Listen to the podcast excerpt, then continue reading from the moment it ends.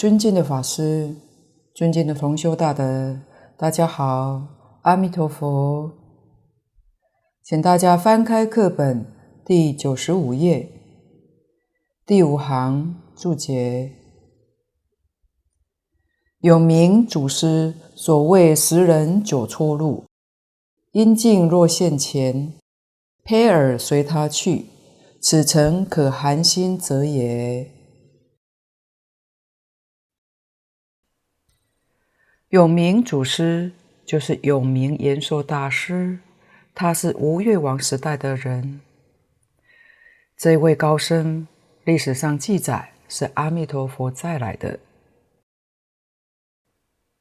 在宝镜老法师的《阿弥陀经要解亲闻记》里面，有将永明延寿大师的故事说得很详细，就是。在他还没有出家之前，曾做过小官，等于像现在政府的公务人员，管税务出纳的，所以手上经常有金钱经过。他把国库里面的钱拿一部分出来放生，因为常常去放生，后来被人发现是盗用公款去放生。被查到之后，被判了死刑。这件主办官员就把这件事情向吴越王报告。吴越王看到这个案子，也觉得很奇妙，并没有去做坏事。但是他盗用国库的钱去放生，这是有罪的，还是判处死刑。结果到了法场，他面不改色。人家就问他为什么呢？他说：“我以一条生命换千千万万的命，很值得。不但不害怕，还很怡然欢喜。当刽子手一刀斩下，刀子断为三段，有名延寿大师的脖子一点伤害都没有。监斩官觉得很奇怪。”就向吴越王报告，吴越王听了以后就赦免他，并复他原职。但是有名大师力辞官位，他不愿意做官了。后来就把他带去见吴越王，吴越王就问他：“你想做什么呢？”他说：“想出家。”于是吴越王就成就他，并且当他的护法。以后他也成为了国师。这就是永明延寿禅师出家的因缘。不过，我们听了这段故事之后，叮咛好友同修们，千万不要模仿窃盗去做放生哦。他老人家是阿弥陀佛再来人，我们可是薄地凡夫。所以，我们还是要把十善业老老实实做到才可以的。吴越王本身他是一位虔诚的佛教徒，也是佛门的大护法。曾经有一次打千僧斋，打千僧斋，这是修福，就是供养一千位出家人，叫千僧斋，实际上是很多人。不止一千人，千僧斋是平等供养，不分贵贱，以清净心、平等心来共生。当然，虽讲平等，出家人里面还是有大德、有高僧，席次里面还是有上座、首席，大家都很谦虚，互相推让。都不好意思坐在首席的位置上。当这些老和尚互相推让，忽然来了一位大家都不认识的出家人，穿得也不太整齐，破破烂烂的。来了之后，他就往首席的位置坐上去。吴越王他看到，心里当然不痛快，但也不好意思说。等吃完斋之后，吴越王召见永明禅师，向他请教：今天供斋有没有圣贤来应供呢？因为有圣贤来应供，吴越王的福报就大了。永明禅师回答：有。吴越王追问：是谁呢？今天定光古佛来应供。吴越王一听很开心，是哪一位呢？就是坐在首席的那一位和尚。吴越王一听，就赶紧派人去找，派了很多人去打听，追踪这位和尚，但也不知道老和尚姓什么，叫什么名字。但是他有个特征，耳朵比别人大，所以大家就叫他做。长耳和尚后来找到了，在杭州法相寺，吴越王亲自去礼请他，希望长耳和尚到宫里面去应供，这是非常的礼遇。但这位老和尚说了一句“弥陀饶舌”之后，就圆寂了。饶舌就是多话。把他的身份说出来，所以他就入昧了。死了以后，大家也无可奈何，没办法。可是刚才听他说“弥陀饶舌”，那么永明延寿禅师不就是阿弥陀佛再来的吗？这个也很欢喜。电光古佛圆寂了，还有阿弥陀佛在。吴越王就赶紧要回去见永明大师，遇到报信的人，匆匆忙忙跑过来。吴越王问说：“什么事情这么慌张呢？”报信的人回答：“永明延寿大师圆寂了，所以古来诸佛菩萨应化在这个世间，他们不会暴露身份，身份一旦暴露。”就得要走了，身份暴露不走的，哪会是假的？所以我们后人才晓得，永明延寿禅师是阿弥陀佛再来的。他在禅宗里面大彻大悟，明心见性，当然也是表演示现的。这是度参禅的人。他到了晚年，专修净土，专弘净土，提倡念佛法门，说了最有名的四料简，就是四首偈。这小段就是里面的第二首偈：有禅无净土，十人九错路，应尽若现前，胚尔随他去。这里引用这段句子。在他那个时代，禅风很兴盛，于是大家轻慢了净土。永明延寿大师为了要挽救这些人，要度这批人，所以先示现修禅。在禅宗里面，明心见性，大彻大悟，所以修禅的人对他没有不佩服的。没有不敬仰的，他在专念阿弥陀佛，求生净土，给修禅的人做好榜样，希望带领他们回过头来。这是说明有禅有净土，犹如带脚虎。这是劝参禅的人。换句话说，看得很清楚，很明白。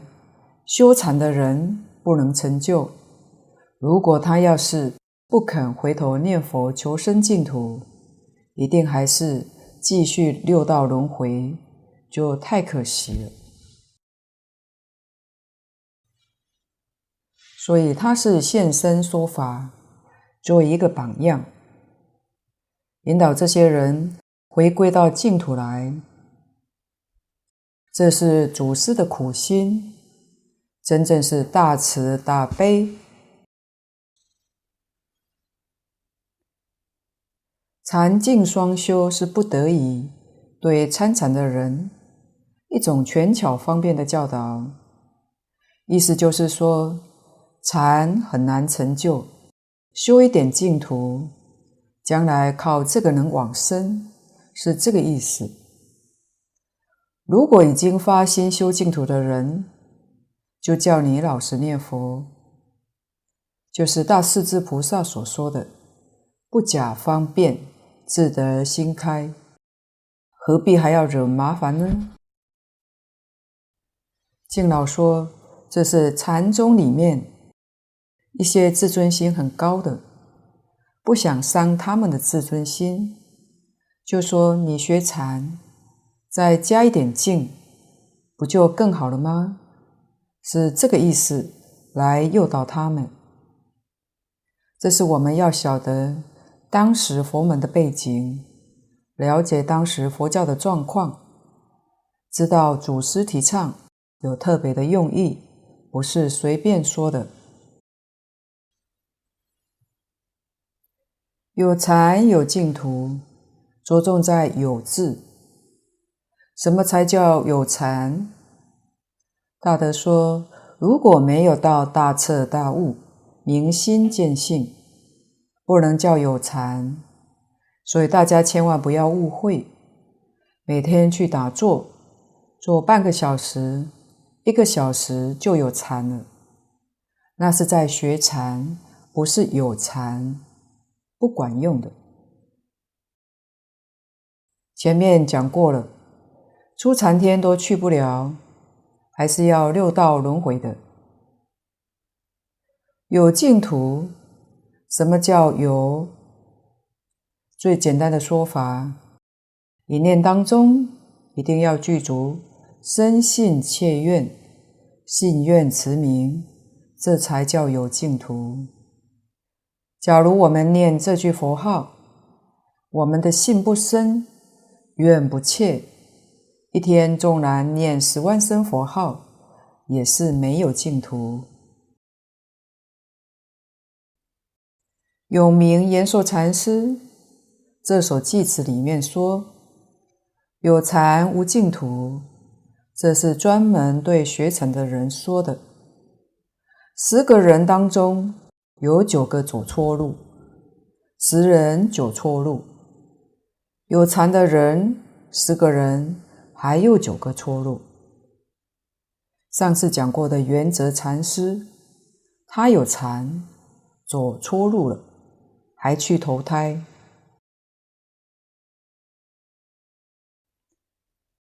他也了不起，他有本事不去投胎，让这位妇人怀孕了三年，但是一遇到也没有办法了，不能不去投胎。古来像圆泽禅师这样的修行人也不少。投胎记得前生的事情。阴境若现前，阴境有两个意思。第一个讲五阴魔境，参禅魔来扰乱。楞严经里面讲五十种阴魔，在修定当中。常遇到这些境界，这些魔来扰乱，在定中有魔出现，应该也有人见过学禅修定的人，在打坐的时候，有人会动，手舞足蹈，有时候还结着手印。敬老说过，这个不是好的境界。墨学以前也在禅堂里面见到过一两次。据说他自己知道在动，动的时候有个力量在动，自己不能控制，这个身体完全操纵在别人手上似的，想止也止不住。第二种阴境是讲中阴。人死了以后，这一口气断了。一般人讲灵魂，佛门里叫神识。当神识离开身体，还没有去投胎，这一段时间叫做中阴身。中阴身绝大多数存在的时间是四十九天，所以《地藏经》上教我们做七，就是因为中阴存在的时间有四十九天。这四十九天，给他培福回向，他能得到很大的好处。所以希望家亲眷属在四十九天。为他培福、诵经、念佛，给他回向。这个时候，他所得到的利益很大，可以增加他的福报，能帮助他升到好的地方去。这是说，他还存在着习气没有断干净，就随着业力去转，随着业力去投胎。自己做不了主宰，麻烦都是出在这个地方，苦不堪言。念佛人他最大的好处，在这个时候有佛力加持，佛来接引，是跟佛走的。修禅，有禅无净土。无净土就是没有佛力加持，没有佛菩萨帮助你，完全靠自己的定力、业力。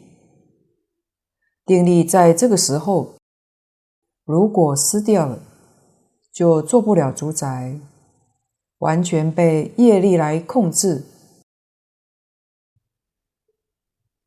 业力是强者先迁，这就投胎去了。这一次的修行，如果是好的，可以换得来生的大富大贵；如果是不好，就是三恶道流转去了。此诚可寒心者也。这件事情，我们看到真正叫人寒心，不能不知道警惕。所以仔细观察。如果不往生西方极乐世界，麻烦就很大。不修行，来生是三恶道；修行得好，也不过是人天善道而已。一生把自己所修的善根、福德通通享尽，这叫三世愿。享完了福，福报享尽了。多生多劫恶的习气又现行，我们可以说没有出离六道的能力机缘。假如没有阿弥陀佛为我们发下四十八大愿，我们大概永远在六道轮回，永无出期。我们众生的起心动念是如何呢？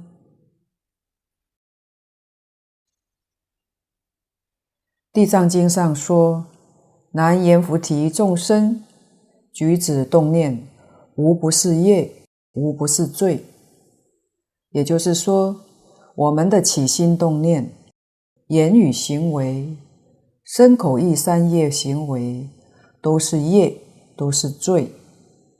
地藏经又说：“业力甚大，能敌须弥，能生巨海，能障圣道。”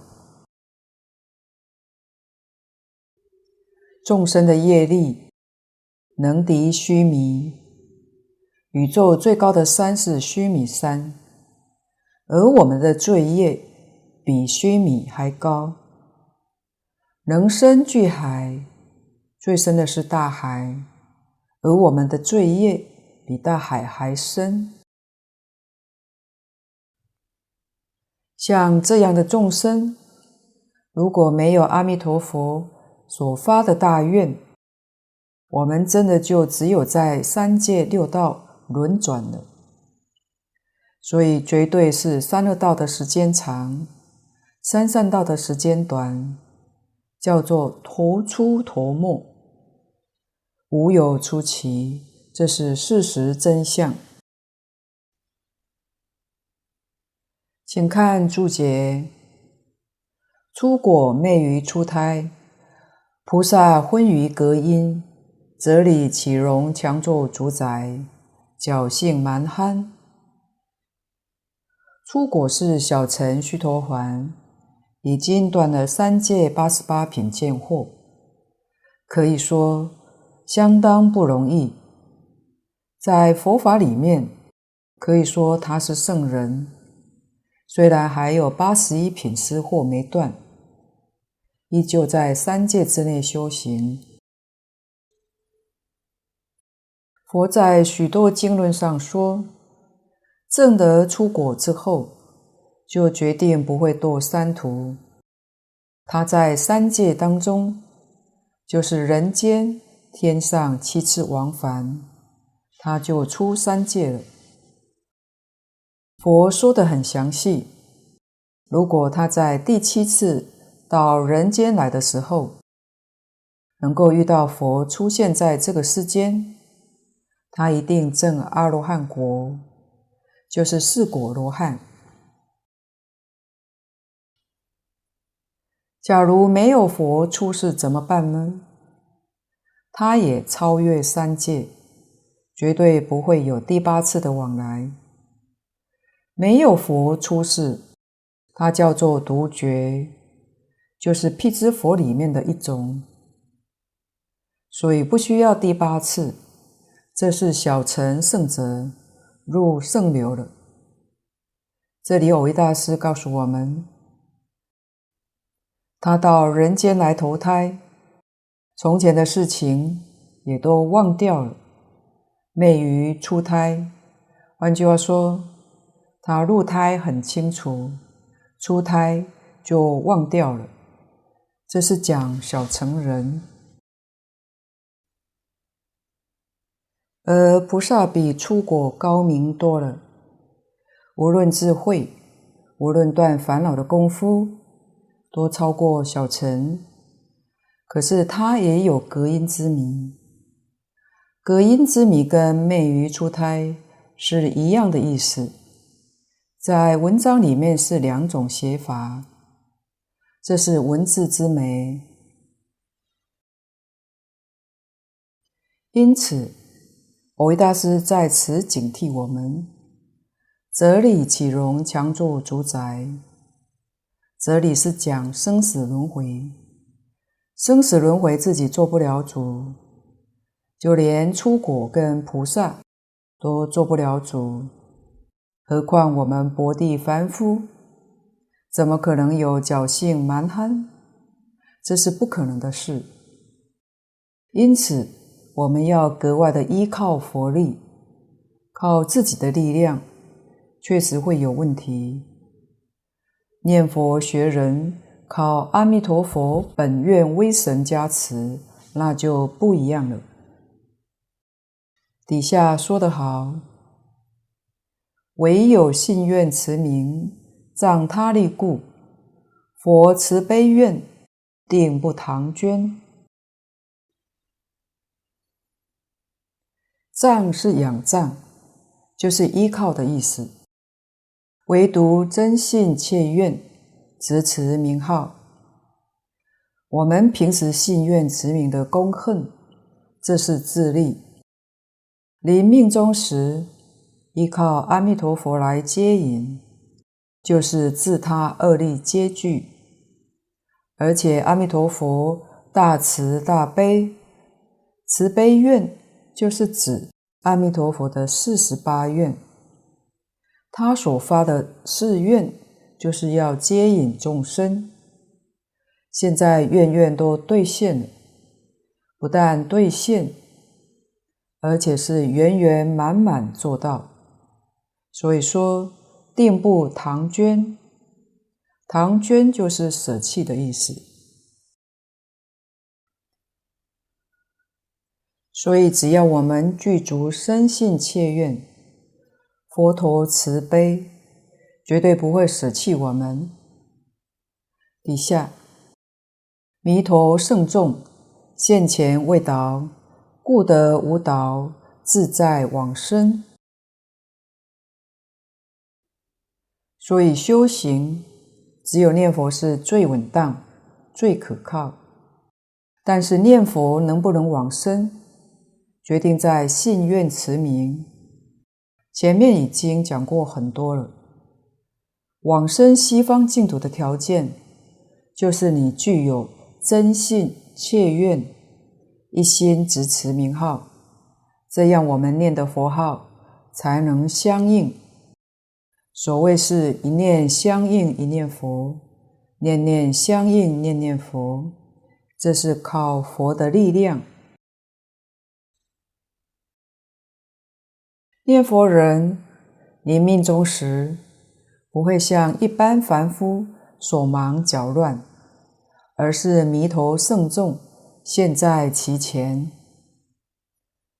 这位临命终的人，阿弥陀佛与一切圣众前来接引，慰是安慰的意思。导是引导他来接引他，因为有佛力的加持，所以他临终心不颠倒。这是《阿弥陀经》上讲的“一心不乱，心不颠倒”。由此可知，心不颠倒实在是佛力加持的功德之大，才能够自在往生。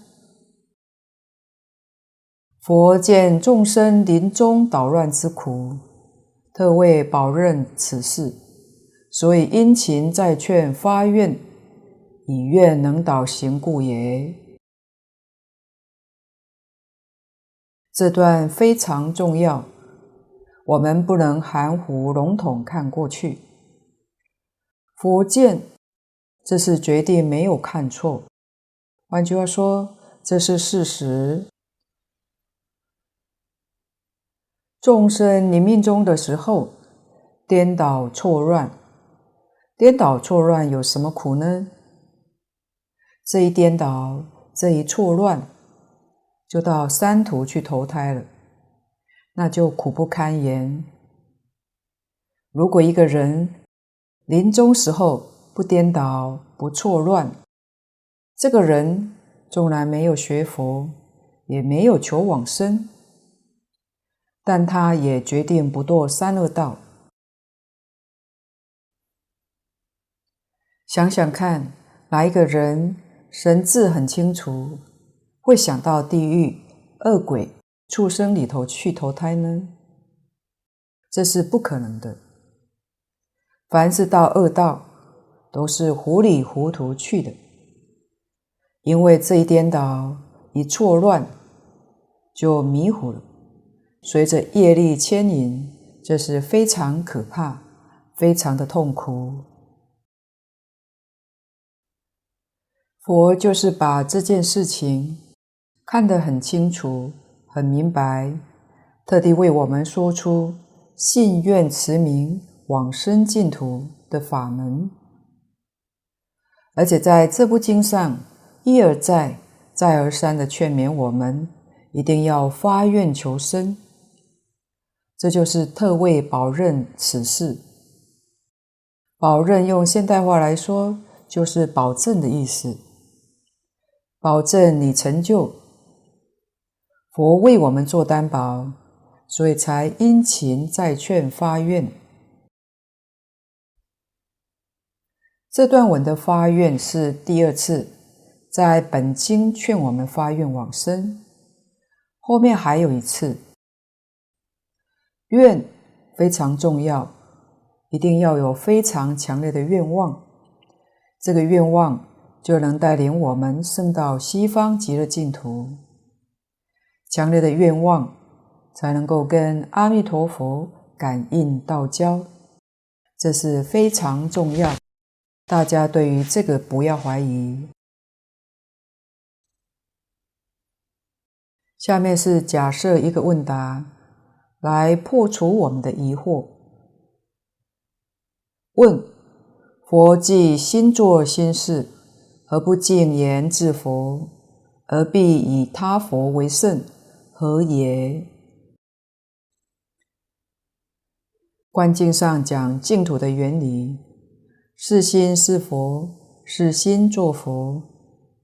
心当然不是别人的心，是自己的心。既然是自己的心，为什么不说自性弥陀，不说自性佛，非得一定要指西方极乐世界阿弥陀佛，让我们去求他，去依靠他？这是什么意思呢？下面蕅益大师答得很好。答：此之法门，全在了他极致。此之法门，就是持名念佛法门。了是明了，让我们明了，他跟自是一，不是二。一是从体上讲。体上、性上讲是一，但是从相上、从事上讲是二，这个我们也要知道的。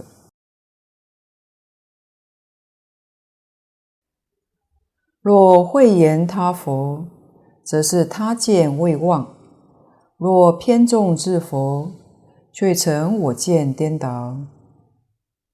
简单的说，这是对于事实的真相。没有弄清楚，才会产生这么个疑问。这个疑问一定要破除，否则对往生净土会造成障碍。纵然拼命念佛，强烈的愿望求往生，也只能生到边地一层。这个在《无量寿经》上可以看到。为什么会生到边地一层呢？因为他有这个怀疑在。这里是讲还有愿，还真肯念，但生到边地一层，如果这个疑惑是很严重，破坏了自己的信愿，那这一生都不可能往生了。所以关系非常之大。我们必须要知道，这个法门跟《华严经》一样，不但一样，实际上超越了。因为《华严经》到幕后，普贤菩萨十大愿王导归极乐。《华严经》是什么法呢？是圆顿大法，所以这部经是圆中之圆。顿中之顿，唯有一心就能契入。如果用二心，就有障碍。他这个疑问产生，就变成二心。怎么是二心呢？有自，有他，自他是二。六祖在《坛经》里面说得很妙。六祖初见印宗法师的时候，印宗法师问他：“听说您在黄梅得到衣钵，五祖平常说法有没有讲禅定、解脱这些方法呢？”六祖回答就很妙，告诉他：“真正的佛法是一，就是《维摩经》里面所讲的不二法门。”他问的是禅定解脱，禅定解脱是二法，佛法是不二法。这个地方自他是二法，佛法是不二法，所以要把自他二边都要忘掉，用一句阿弥陀佛把这个念头统一，心里头没有其他的分别，没有其他的知见。只有一句阿弥陀佛，把所有的知见、分别、执着，通通归一，这就是一心，这样才能够入境界。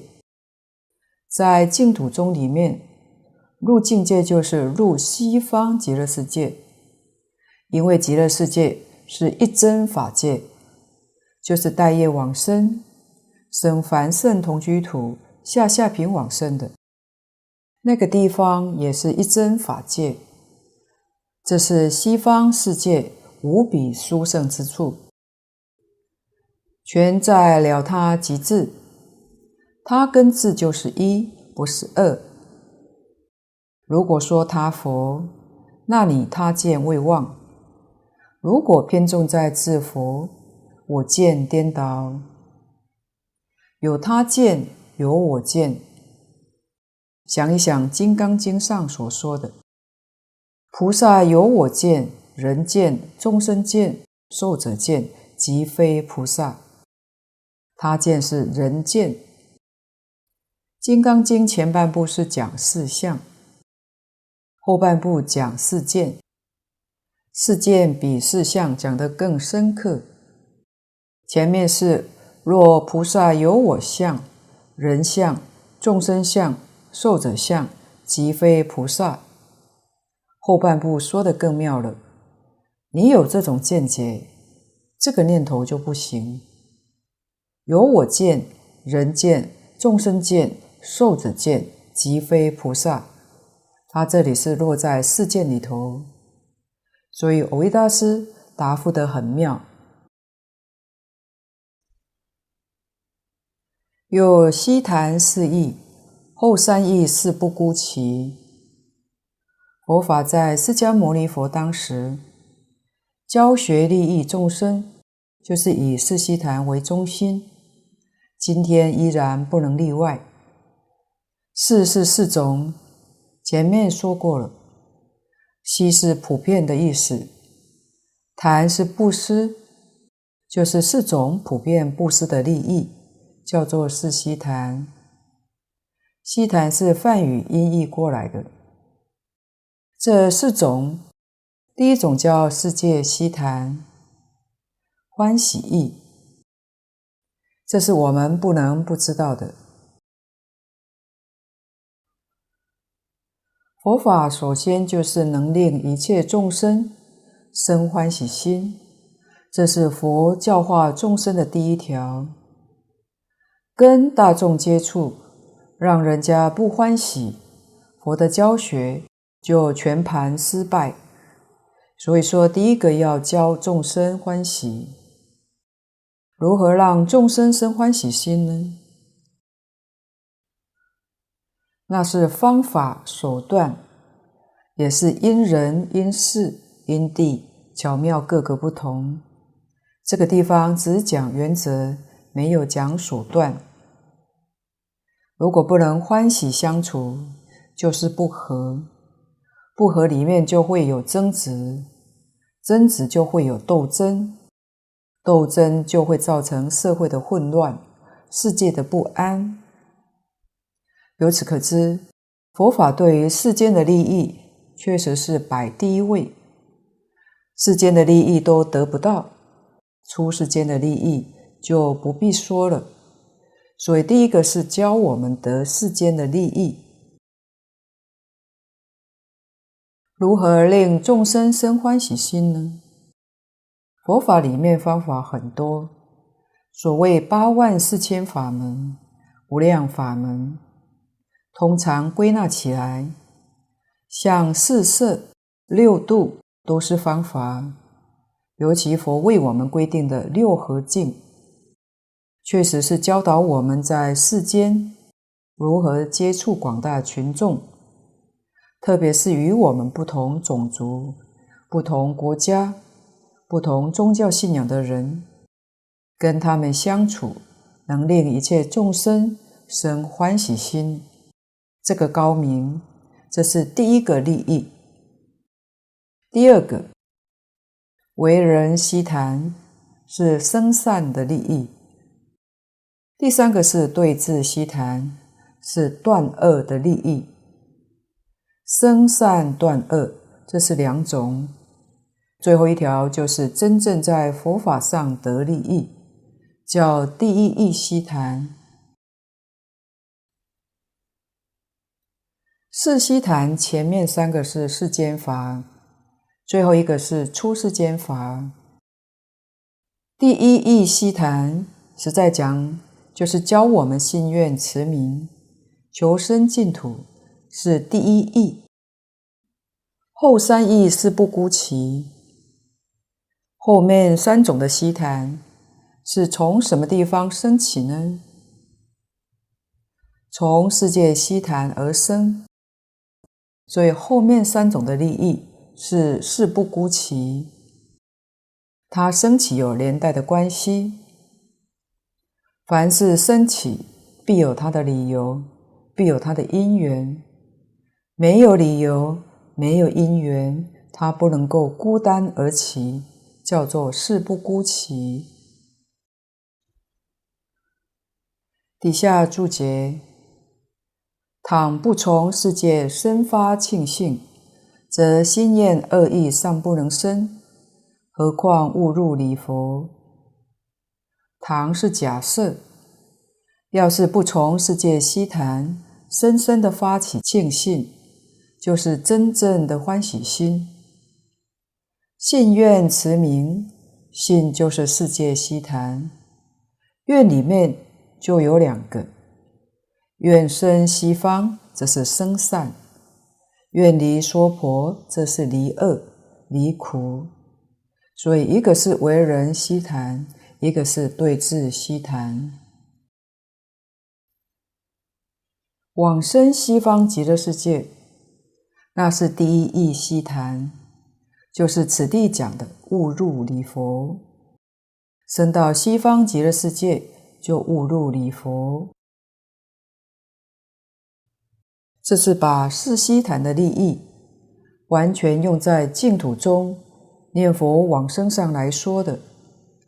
四希昙是佛法接引众生的总纲领，大小乘佛法通通离不开这个原则，这是我们要晓得的。唯即事持达理持，大概像我们这一类业障深重的凡夫，走这个路子是最稳当，那就是誓词，先用誓词。理虽还不明白，没有关系，不要紧。当然，理能够懂，那是更好。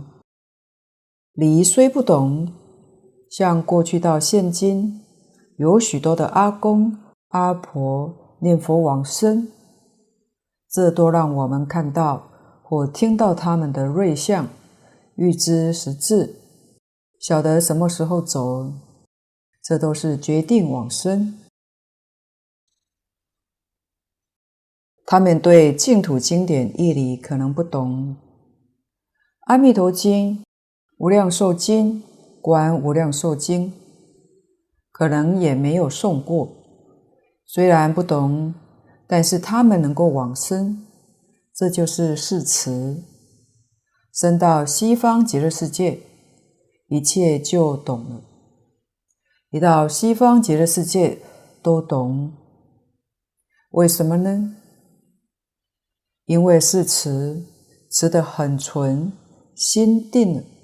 信愿坚固，佛来接引他的时候，佛光会先助照。当佛光一照，业障就消除，智慧自然就开了。这是从事持达到理持，所以弥陀圣众现前，即是本性明显。弥陀圣众现前。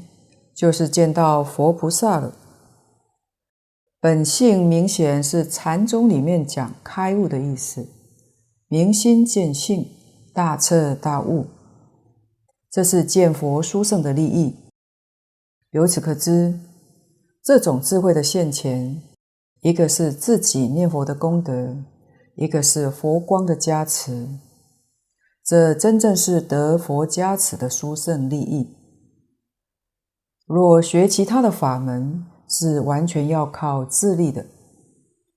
所以在这个地方，大半是依靠佛的威神加持。往生彼土，见佛闻法，即是成就慧身，不由他物。生到西方极乐世界，天天跟阿弥陀佛在一起。经上也讲得很清楚，极乐世界是六尘说法，无有中断。所以见佛闻法，成就慧身。在《华严经》上讲十身，智慧之身，实在讲就是报身，确实不由他物。在一般讲经当中，我们常听到三身：法身、报身、应化身。说三身，我们印象比较深刻。熟悉讲十生，十种生，如果不读《华严经》，是不太能明了的。大德说，十生才是真正圆满的说法，三生实在讲是十生的归纳，其实内容是不增不减，只是说法不同而已。这是说明三生跟十生开合的不同。三生展开来说十生，十生把它归纳就是三生。有关十生，过去大德有两种的讲法。第一种讲法是菩提身、愿身、化身、住持身。相好庄严身、势力身、如意身、福德身、智身、法身。第二种讲法是众生身、国土身、业报身、声闻身、缘觉身、菩萨身、如来身、智身、法身、虚空身。这十种身是同时具足而互相相应的，所以叫同时具足相应门。就以第二种讲法来说，第一个众生身，众生是众缘和合而生的，每一类众生都有他的身体，这是众生身。佛菩萨观机逗教，因人说法，会观看机缘来教化众生。因为什么人就说什么法，所以现众生身而为众生说法。第二个国土身，我们所住的国土都是佛菩萨所化现的。佛菩萨化现一个国土身来利益众生，教化众生，令一切众生在这个国土身上发菩提心。第三个业报身，众生有众生的业报，佛菩萨也现出这么一个业报身来教化众生。第四个声闻身。就是现比丘相。第五个缘觉身，又叫独觉身，佛菩萨就现这个身来教化众生。第六个菩萨身，佛菩萨现一种菩萨身，菩萨身就是利益众生，把自己忘了。你要是发菩萨心。你就是菩萨。第七个如来身就是现佛身。第八个智身就是现有智慧人的身体。第九个法身，第十虚空身。这十身可以同时都化现出来，而本来的身不变。所谓十身力然，力就是明明白白的在这显现出来，互相现这个相而做佛事，彼此不相障碍。就是他同时能现出这十种的身，互不妨碍，这叫同时具足相应门。不像我们凡夫，就这么一个身体，到了日本，在台湾就没有这个身体，就是现在到户外去，这间教室也就没有这个身了。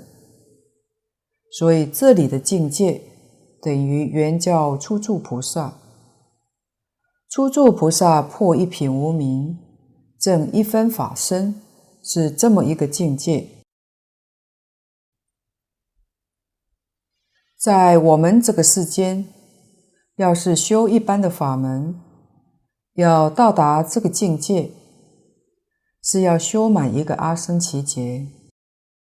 一个阿僧祇劫修圆满了，第二个阿僧祇劫开始，就证得圆教初住的果位，实在很不容易。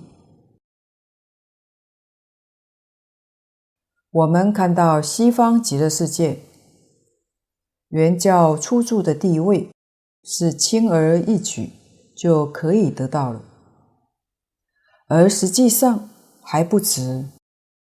为什么呢？这部经上一再告诉我们，生到西方极乐世界，多是圆正三不退。在《阿弥陀经》《无量寿经》上都说，阿毗跋致菩萨，这都是圆证三不退的。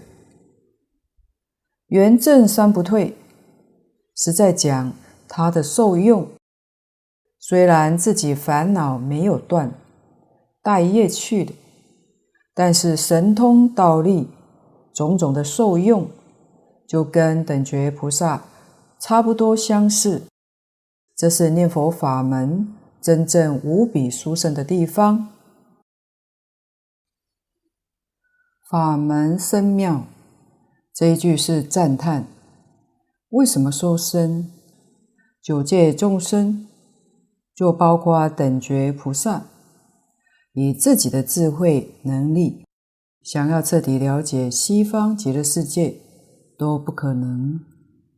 这是说他的身真正是身。